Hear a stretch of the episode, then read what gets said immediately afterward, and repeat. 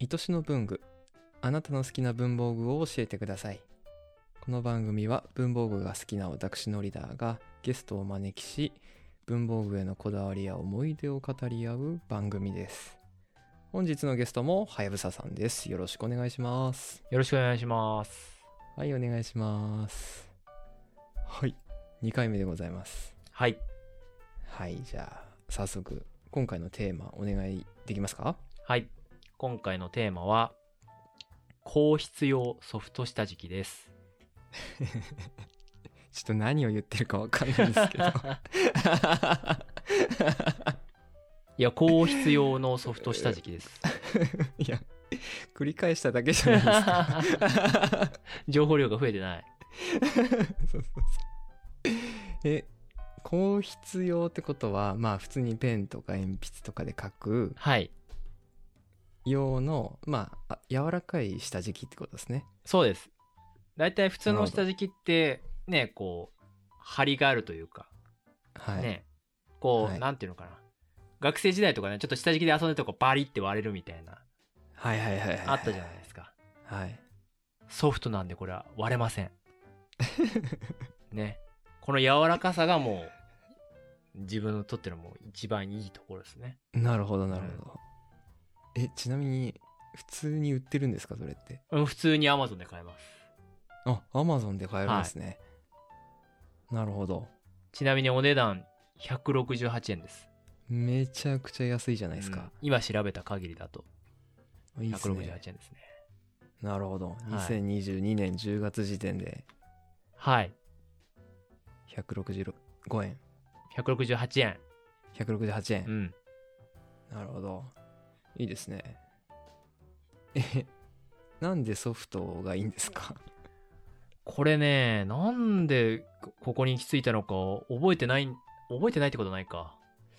おぼろげではあるんだけど、はいはいまあ、基本的に僕は筆圧がちょっと高いうーんどちらかっていうとつ強めってことですね強め、うん、筆圧強めなので、はいなんだろうな。やっぱりね、書くときに、こう、次の紙下の紙っていうのかなノートとかだと、次のページジとかに、こう跡が残っちゃうぐらいだだったんですよよね、ええ書いてると。はいそれで、それが嫌だなと思って、まず下敷きを使い始めたのは、多分学生時代から使ってると思うんですよ。下敷き自体はええね。ええええはいだから多分ずっと下敷きは使ってるんだけど、その中でなんかこう、ベストな下敷きに出会えてなかったんだと思うんですよね。なるほどそれで、ベストな下敷きが何かっていうのを、模索、まあ模索、積極的にしてたわけじゃないけど、なんかあればいいな、みたいな感じで、思いながら日々過ごしてたら、々はい20代、うーん、だと思うんだ けど、はいもう記憶がおぼろげだから。多分ね、会社の同僚が使ってたか、 はい教えてもらったか、ええ持ってたかなんだと思うんですよね、使ってたか教えてもらったかだと思っていて、はいそうかソフトな下敷きを使えばいいんだっていうのが結構 そのなるほどコロンブスの卵的なええ感じでになって、うんはい早ささんその前にちょっと質問いいですかはいはいはい硬い下敷きだとやっぱこう反発が強いって感じなんですかね、そうそうそうそう書くときにうんちょっとなんか違和感があるというか、書き心地がねちょっと悪くなるの、うんはいはいはいはい、うんあれが嫌ですいやめちゃくちゃわかるんですよ私それマジで机机の上で紙ペラ1枚書類書くのがあんま好きじゃないんでああわかるわかるわざとうんノートの上に置いてなんか書類書いたりとかしてちょっとクッション性をね そうそうそうそう,、んんんそうなんですようめちゃくちゃわかるんでえー、あじゃあそれずっとなんか悶々としながらうん硬い下敷きを使ってたんですねそう。なんかちげえなと思いながら使ってうんうた。んうんうんでとうとう出会ってしまったと出会えましたね、これは。運命の出 会い。えそこでやっぱりもう快感が広がったんですかこう頭の中に これやってなったと思う。だってか下敷きでそうもう書き心地が損なわれないのに、うんその下敷きとしての機能を果たしてくれるっていううんうんうんうんうん運命の人いたなって感じですよね。すごいですね、うん下敷きでこんなに感動してる人はちょっと初めて見ましたでももうのりだくん知っちゃったから これ試さないわけにはいかないでしょ。しかも168円だし、ね めちゃくちゃ欲しいです今うんなのではいその前編でね言ったこのバインダーに A4 用紙を挟んんで、はい、その下に実はソフト下敷きを僕はなるほど忍ばせています。へえ、はいじゃあその下敷き自体も A4 かもうちょっと大きいぐらいはあるってことですかね、これ A4 のサイズの下敷きを使ってますね。なるほどなるほど、うんうんはあすごいですねなんかそうもともと多分書くことに対するはいなんだろうモチベーションが高いっていうのはちょっと変かもしれないけどえそこに対する意識は多分高い方なんでしょうね。えまああそもそもパソコンがなかったっていう話はあるけど学生時代にほとんど。んまああってもそんなね、メインで使うっていう時代じゃなかったから、なるほど、うん。勉強してるときはノートが基本だったっていうのもあるから、まあ、だったらなんか多分、気持ちよくノートを取りたいみたいな、はうい、ん、気持ちよかったんだろうな、みたいな。えーすごいニッチなこだわりですねいやーでもね、これマジで多分こういうところだと思うんだよね、文房具のこう、うん熱いところって。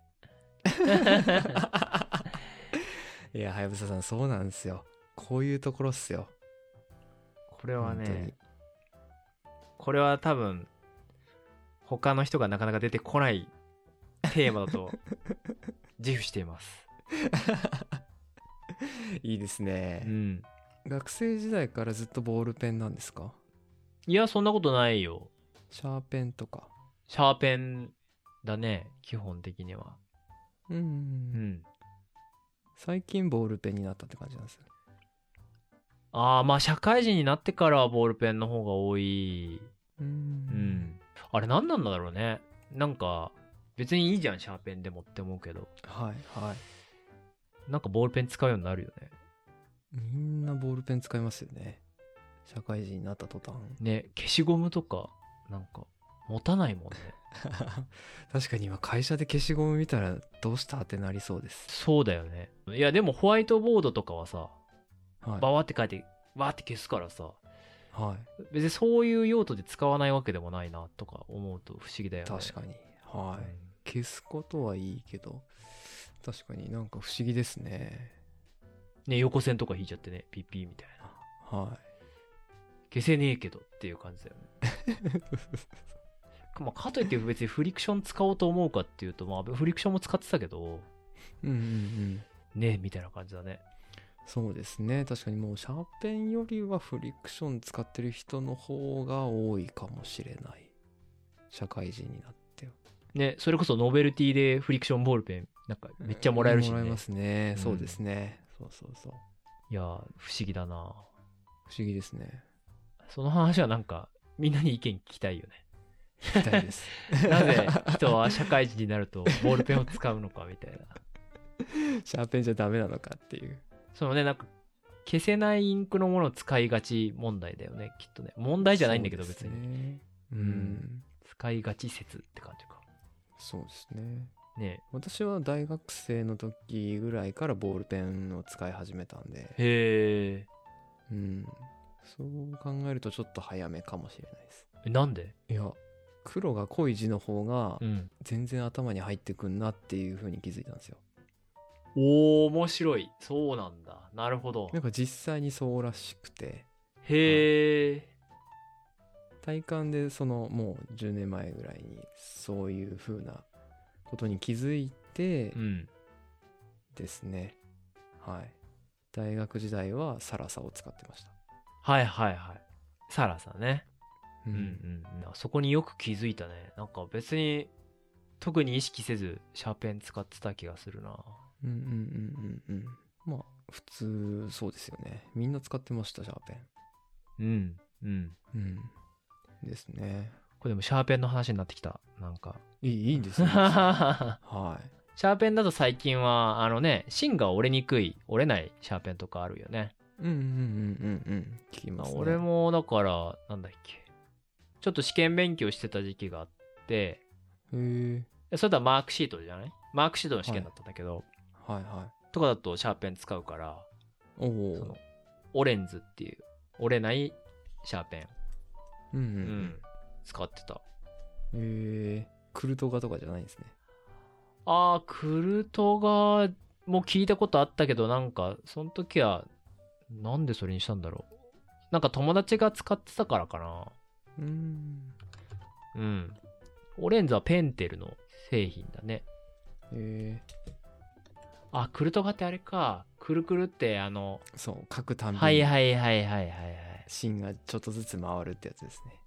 これ使ったことないね逆におうん、お。オレンズはもうシンプルに折れないっていう、その一点張りなんですね。うん、へえ、見たことあるかな。いやー、ないですね。こう芯を出さないっていうスタイルなんだよねへえ、あ、そうなんですかそうそうそうあのーなんていうのあ極へー極限まで出さないってことだね、本当だ。うん、へえ、すごい。それは折れないや。そうそうそうそうそうなるほど。また勉強になりました。あ本当にはい。そうなんだからこえこれ学生時代はなかったから、うんうんうん。ね学生時代のテストとかであったらねなんか「はあ」み確たいな 「芯がねえ」みたいな状態まあねあの替えの芯をちゃんと持っていないのが悪いんだろうと思うんだけど、ええうんまあそういう状況まあそういうをこと極力減らせるとかねあとパキって折れるとかさはい。ありがちじゃないですかそういうことを確こかうに気にせずに試験に臨めるっていうのはいい時代だなみたいなふうに勝手に思いますね、うんうんうん。うんうんうんうんいいっすね。ちょっとやっぱ私、文具に詳しいと思われてる節がありますけど、うん全然詳しくないんですよ、別に。 それちょっと言っといた方がいいね確かにねそうそうそう。ちょっと偏りがあるだけで、はいはいはいはいはい。好き度はすごいあるんですけど、うん別に、こう、網羅的に。幅広くはないっていう話ねそうそうそうそう、そうなんです。なんで、こうやって皆さんと喋ってると、勉強になるっていうね確かにね番組でもあります。うん。いやー、ありがとうございます。はいこんな感じで。ねなんかソフト下敷きの話もう いい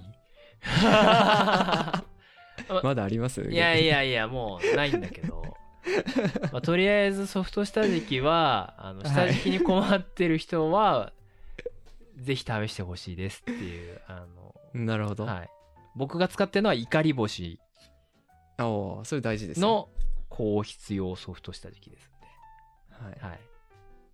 おすすめです。はい。早田さん、これちょっと後追いの質問であれなんですけど、はいはい。ソフト下敷きっていろんな柔らかさがあるんじゃないですかこれどうなんだろうね。あんまりね、ソフト下敷きがまず、ない。そう、当時の、その、いわゆる文房具屋さんはい。で、割とその、まあ、自分の実家の近くで、割と老舗の、大きめの文房具屋さんでも、うん。店頭にはなく、うん、取り寄せた、みたいな経緯が確か、あったと記憶していて、へえ。だからね、あんまり置いてないんだと思うんだよね。